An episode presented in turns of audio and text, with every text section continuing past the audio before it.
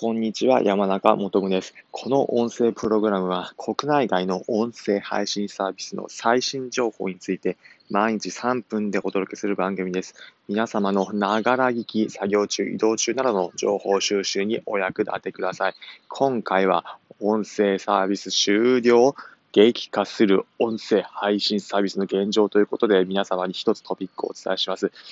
皆様、音声配信どのようなメディア使われているでしょうか？例えば、ボイシーだったり、他にもレックだったり、スタンド FM などいろいろあるかと思います。国内の音声配信サービス盛り上がっているんですが、一つ象徴的なものがありました。音声配信サービスのファンドルというものがあるんですが、そちらがサービスの終了を告知していました。ファンドル、どんなサービスなのかというと、音声配信の中でもアイドルの方などの配信に特化したサービスでした。アイドルの方はもちろんそれ以外にも、大学のミスターコンやミスコンに出場される方が音声配信に使っているサービスでした。そのファンドル、利用者の関係もあるかもしれませんが、2021年2月28日付でサービス終了する旨がサービス内で告知されていました。音声配信サービス盛り上がってはきているんですが、その一方で様々なメディアが今資金調達して様々なユーザー獲得に乗り出しているのが現状です。国内の音声配信サービス、主要なもので6つあるというふうに言われていますが、これからどのように絞られていくのか、ぜひ注目ですね。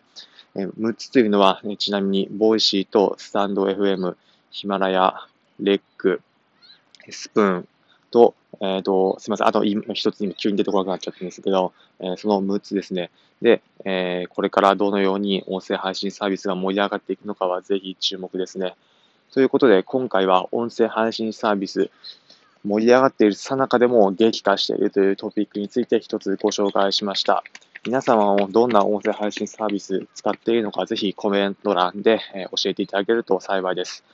今回は、えー、音声配信サービスの情報について、えー、お伝えしました。この音声プログラム、国内外の音声配信サービスの最新情報について、毎日3分で皆様にお届けする番組になっております。皆様の作業中や移動中などのながら聞きの情報収集にお役立ていただければ幸いです。参考になったという方は、いいねの高評価、またコメント、お気軽にください。またフォローもいただけると大変幸いです。それでは皆さん、いい一日をお過ごしください。また次回お会いしましょう。